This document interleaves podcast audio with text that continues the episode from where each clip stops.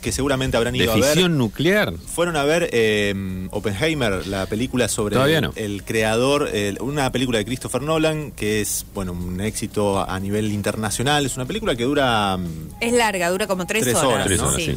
y que, bueno, justamente narra la historia del físico teórico estadounidense que eh, fue fundamental en el desarrollo de las primeras armas nucleares como parte del proyecto Manhattan. Y eh, marcó el comienzo de la era atómica. Estoy leyendo una reseña porque no vi la película, pero básicamente es con eso lo que se Pero puede sí leíste encontrar. historia. Claro, y que además uno más o menos tiene una idea de lo que puede ser la película y de lo que puede contar. Pero nos interesaba eh, conocer además, bueno, si se puede mm, admirar o considerar o, O deplorar. o deplorar a una persona que eh, tuvo este descubrimiento, ¿no? Que fue, por un lado, un, un arma eh, de destrucción. Claro, que es importante. la que define la guerra, si bien ya estaba definida un poco de antes, pero faltaba la rendición de Japón y con esto, digamos, como que no le dio chances al ejército japonés de continuar la guerra.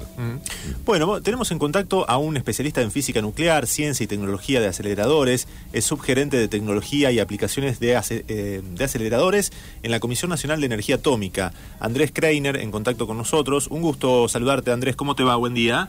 Sí, buen día, el gusto es mío, ¿cómo les va? ¿Qué tal? Bien, bueno, en primer lugar, y pregunta obligada, es si viste la película y si te, qué te pareció, digamos, sin, sin contarnos a lo mejor muchos detalles, porque acá no la vimos, pero bueno, eh, eh, arrancar por eso para después eh, seguir un poco con la historia y también con el desarrollo de energía nuclear. No, mira, la película todavía no la vi justamente porque es una película que dura tres horas y no, no tuvimos tiempo, aunque la tenemos en la agenda, pero yo he visto varias otras películas y además eh, conozco muy bien la historia, he leído bastante literatura y es un tema además que tiene que ver con mi actividad docente. Yo soy profesor titular de física eh, en la Universidad Nacional de San Martín, antes en la UBA, y en el curso de física moderna, bueno, se discute física nuclear y, y los ingredientes, digamos, relatividad y cuántica, que son los ingredientes que, que están presentes en, en, en el tema del aprovechamiento de la energía nuclear. Claro. Así que, sí. ¿Nos podrías contar un poco entonces cómo fue el contexto en el que se crea, digamos, esta bomba atómica o cómo fue el comienzo de lo que denominamos claro. la era atómica? Sí, yo creo que eh, es muy importante para juzgar, si uno quiere juzgar o evaluar el rol de Oppenheimer, y no solo de Oppenheimer, sino que Oppenheimer es una cabeza visible de un conjunto de físicos que este, en algún momento decidieron embarcarse en el proyecto Manhattan. Eh, como antecedente, por ejemplo, es interesante mencionar que Einstein en algún momento le escribió a Roosevelt una carta junto con, con otros físicos eh, alertando sobre la posibilidad de que la Alemania nazi eh, pudiera desarrollar un arma nuclear y con eso volcar, eh, digamos, la Segunda Guerra en su favor. ¿no? O sea, hay que, hay que ubicarse en ese contexto histórico en el cual en Europa este, estaban pasando cosas muy tremendas. O sea, el ejército nazi invadió toda Europa, en particular el este de Europa, este, estaban exterminando a millones de seres humanos, este, de manera que, este, y, y mucha de esta gente eh, o había huido o tenía un background, muchos de ellos tenían un origen judío, eran alemanes, pero con un origen judío, eh, que habían logrado escapar de Alemania, eh, mucha gente de sus familias había caído víctima de, de estos crímenes contra la humanidad, con lo cual el clima era ese, ¿no? Hay que ubicarse en ese momento histórico como para entender las motivaciones de la gente, ¿no? Por supuesto que esto fue avanzando y este al momento en que se concretó el desarrollo de, la, de, dos bombas, ¿no? Primero la que se detonó en, en Álamo Gordo como prueba, este, la que se llamó Trinity, y después eh, Little Boy y Fat Man, que fueron las que se tiraron sobre Hiroshima y Nagasaki. Ya los alemanes en ese momento, hace pocos meses, habían capitulado, pero la guerra, como ustedes dijeron, seguía en el Pacífico y también ahí eh, los japoneses eh, no habían tenido un papel demasiado honroso, ¿no?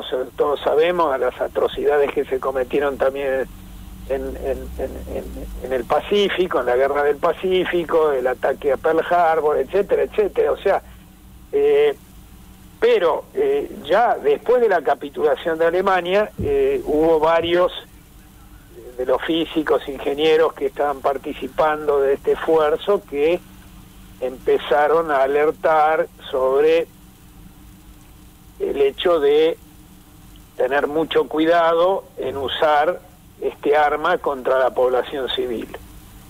Eh, hubo un manifiesto que se originó no en Los Álamos, sino en, Chicago, donde había otra, la Universidad de Chicago, que había otro laboratorio que estaba participando en el esfuerzo y, y esa carta se trató de hacer llegar a, este, a la presidencia de los Estados Unidos en ese momento Oppenheimer no, no apoyó esa carta, o sea, eh, la posición de Oppenheimer eh, era una posición compleja, difícil, digamos. Eh, en ese momento él optó por seguir adelante. Este, en realidad, hay que decir también que todo esto a partir de un cierto momento, este, ya no estaba en manos de los científicos, sino que estaba en manos de militares y de políticos. ya, cambió de mano. anda anda a frenarla, ¿no? Obviamente, claro. Entonces, eh, no, pero un poquito para, para que entendamos qué es em, ese cambio ¿no? en, en, las armas. es la fisión nuclear. ¿Esto ya se venía trabajando? Eh, ¿Surge ahí este, con la Segunda no, Guerra? No, no, la fisión nuclear eh, como proceso fue descubierta en 1939 este, en un laboratorio en Alemania por Otto Hahn y Fritz Strassmann y también con cierta participación de Lise Meitner, eh, que era una física judía que trabajaba en ese momento este, con Otto Hahn. Y este, se descubrió experimentalmente que bombardeando uranio con neutrones, aparecían elementos este, que tenían características químicas idénticas con elementos mucho más livianos como por ejemplo el bario.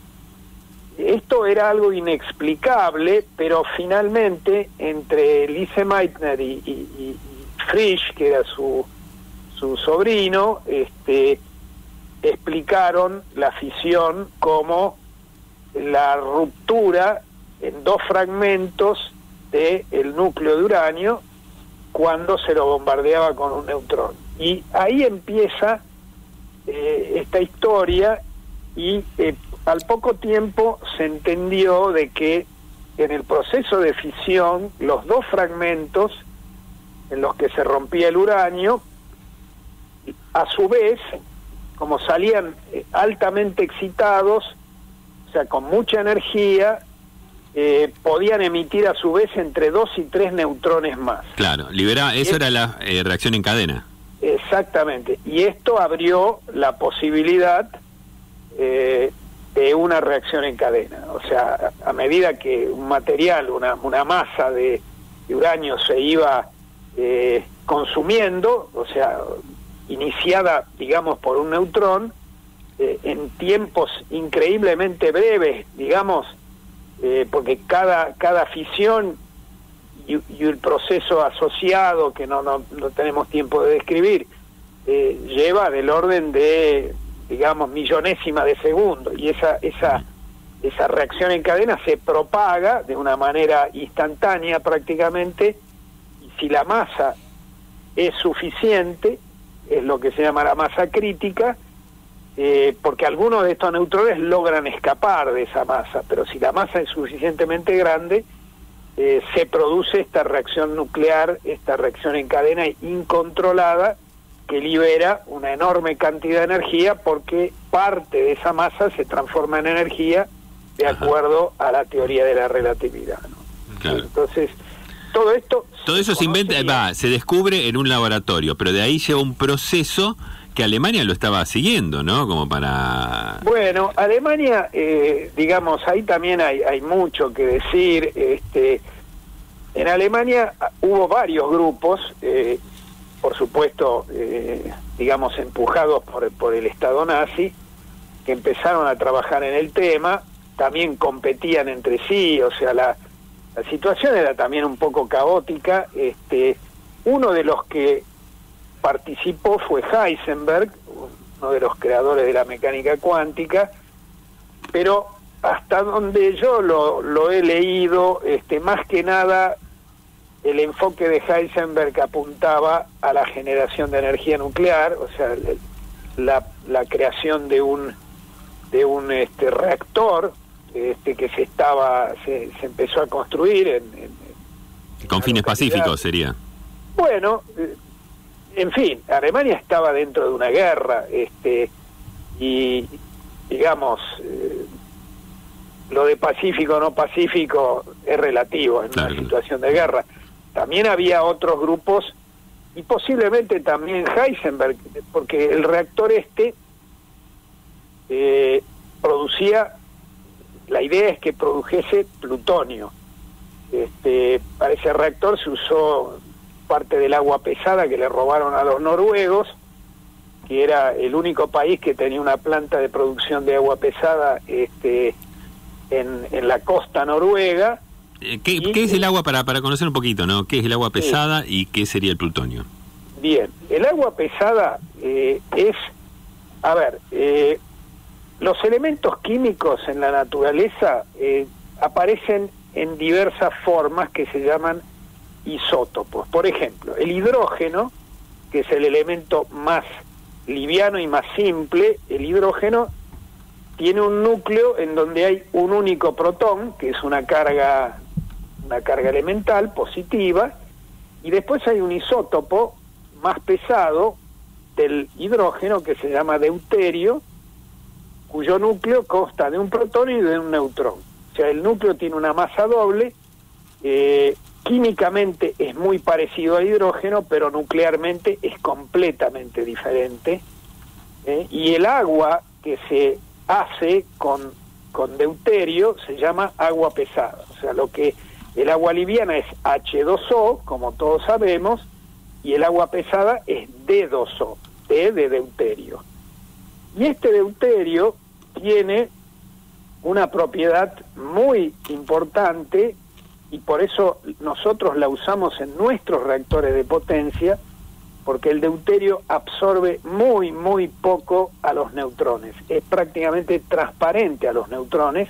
Lo que hace es frenar a los neutrones que salen de la reacción primaria de fisión, eso en la jerga se llama moderar, por eso eh, el, agua pesada se llama moderador dentro de los reactores, y eh, cuando vos tenés pocos neutrones, como en los reactores nuestros que utilizan uranio natural, necesitas cuidar mucho los neutrones y para eso se usa el deuterio. Entonces, eh, si vos haces un reactor en donde hay deuterio, eh, hay bastantes neutrones y estos neutrones se utilizan o, ocurre eh, de manera natural, dado que el uranio tiene también dos isótopos. Tiene el isótopo uranio 235, que es el isótopo fisionable, significa que cuando un neutrón lento impacta sobre, sobre este uranio 235, lo rompe en dos y, eso da origen a, a lo que hablábamos antes, pero también hay un isótopo que es muy mayoritario, o sea, casi todo el uranio natural es uranio 238, que no es fisionable. Pero cuando el uranio 238 absorbe un neutrón, se transforma en uranio 239, que decae rápidamente a través de una cadena radioactiva a plutonio 239. Y el Eh. plutonio 239 es fisionable, es más, tiene una probabilidad de fisión mayor que el uranio 235. Entonces, este es el plutonio que se usó en particular para la segunda bomba que se detonó sobre eh, Nagasaki. Andrés, te, te consulto. Eh, a grandes rasgos, de una manera muy sencilla, pero ¿cómo es la contaminación que produce esa bomba cuando explota? ¿Cómo es el efecto? ¿Qué, qué efecto se produce sobre el río, sobre los suelos, sobre las personas? Y, y cómo medir, cómo midieron en ese momento que el impacto iba a ser sobre sobre un bueno sobre ese espacio y, y- digo porque en su momento me parece que se había pensado que, que podía causar un daño irreparable no a, a, a- a- a todo el planeta no me acuerdo si había sido así pero Sí, se pensaba sí, sí. no Se especuló, Se en especuló. algún momento algunos expresaron el temor de que la explosión, y ahora vamos a hablar bien de la explosión y, cuáles son sus características, pero esa explosión que en primer lugar libera una enorme cantidad de energía en forma de calor y en forma de eh, luz, o sea, radiación electromagnética, que ese tremendo calor podía llegar a inflamar el oxígeno de toda la atmósfera,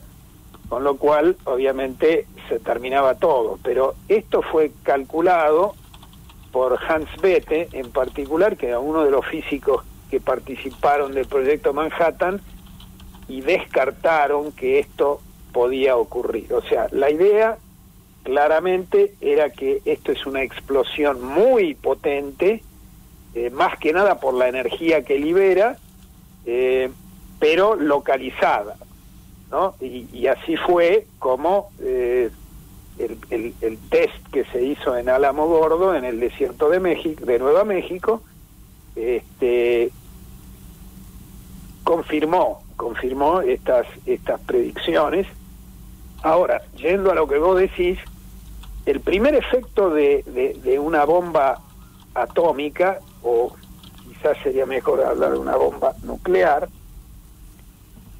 es el tremendo calor que se desprende y por supuesto la, la onda expansiva destructiva, porque eso es una, una liberación prácticamente instantánea de una enorme cantidad de energía, eh, eso se mide en, en, en toneladas de TNT, de un explosivo convencional, las primeras bombas tenían kilotones, y el primer efecto entonces es un efecto de calor y mecánico que destruyó en, en- en estas dos ciudades un, un entorno de varios kilómetros donde no quedó absolutamente nada. Es más, digamos, cualquier eh, organismo biológico se vaporizó. Ahora, después, eh, ese proceso de la fisión eh, libera fragmentos radioactivos, porque estos fragmentos de la fisión son núcleos muy inestables, muy alejados de lo que se llama la estabilidad.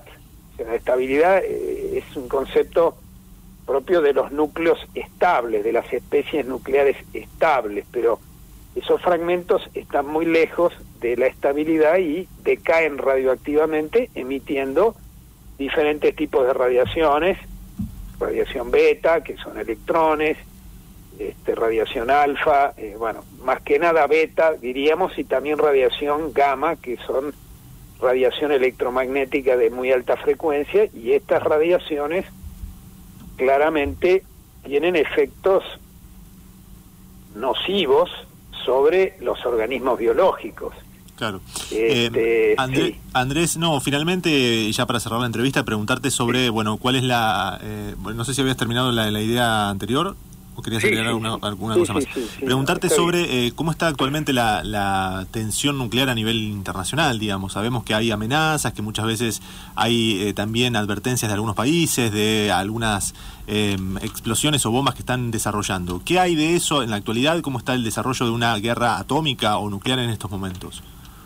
Bueno, eh, esa pregunta, digamos, habría que tener la bola de cristal, pero lo que sí te puedo decir es que creo que esta lógica de dirimir los problemas a través de la guerra que ya le causó a la humanidad muchísimos millones y millones de, víctimas, en particular en la Primera y en la Segunda Guerra Mundial, este, esta lógica es algo con lo que definitivamente el ser humano tiene que acabar si es que no quiere terminar con la especie humana. Y en este momento, eh, la guerra que se está desarrollando en, eh, digamos, en Ucrania, este, entre Rusia y Ucrania, apoyada también por, por la OTAN, está poniendo a el planeta en una situación muy peligrosa, muy delicada, porque, digamos, ambas partes en conflicto tienen armas nucleares y además tienen tantas armas nucleares que este, está eh, asegurada más que la múltiple destrucción de toda la vida sobre el planeta. O sea, y ese, ese, hasta ahora ese equilibrio se mantuvo porque justamente ambas partes saben que si se desata una guerra nuclear eh, termina con todo y este, esto es una situación eh, digamos este, de pérdida para todos y por eso que hasta ahora eh, eso se llama eh, la destrucción asegurada mutua, ¿no? O sea, es un equilibrio, si se quiere, del terror, pero ese equilibrio es un equilibrio lábil. En algún momento, digamos,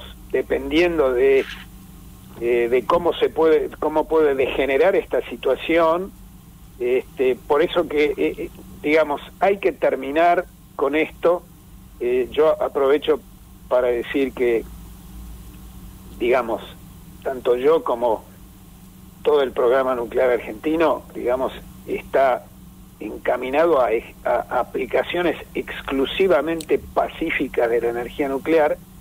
¿Y, cómo está el desarrollo nuestro en ese sentido? O sea... Bueno, el desarrollo nuestro está bastante bien, bastante bien. Eh, tiene mucho, muchas décadas de desarrollo, desarrollo tecnológico.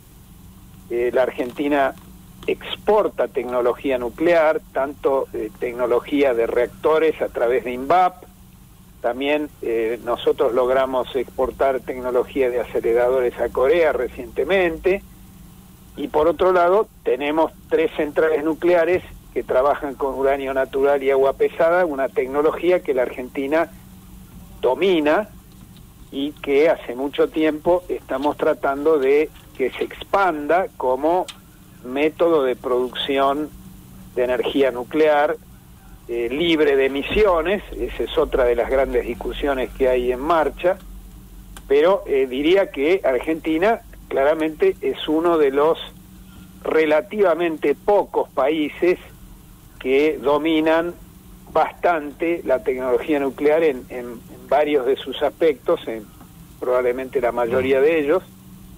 Entonces, este, pero eh, siempre este, en aplicaciones exclusivamente pacíficas de la energía nuclear. La, aplicación bélica, de hecho, habría que terminar con las, con las, con las armas nucleares, destruirlas. Hubo tratados, eh, digamos, este, intentos y demás, pero la realidad es que hoy en día todavía hay varios países que tienen armas nucleares y esto eh, representa un peligro potencial enorme, ¿no? Así que bueno, esto es lo que te puedo decir. Andrés, eh, muchas gracias por estos minutos con Radio Universidad, la verdad que muy interesante el tema, apasionante, imaginamos que para ustedes que están todos los días con el trabajo ahí en la CONAE, eh, debe ser, bueno... Conea. Eh, Conea, ahí está. Eh, perdón, me confundí por la, la, sigla que, es medio difícil, ¿no? Pero bueno, ahí está. La Comisión Nacional de Energía Atómica, así es el nombre del que formas parte. Andrés, muchas gracias por estos minutos, ¿eh? No, al contrario, a ustedes. Que tengan gracias, Andrés. Chao, buenos días. Chao, chao, hasta luego. Andrés Kreiner es especialista en física nuclear, ciencia y tecnología de aceleradores y forma parte de la Comisión Nacional de Energía Atómica. Ahí leo bien la sigla. La CONAE. Eh, CONEA y CONEA. y estaba bueno contándonos un poco también su visión sobre eh, el desarrollo argentino y también cómo está a nivel internacional hoy también la, la física nuclear.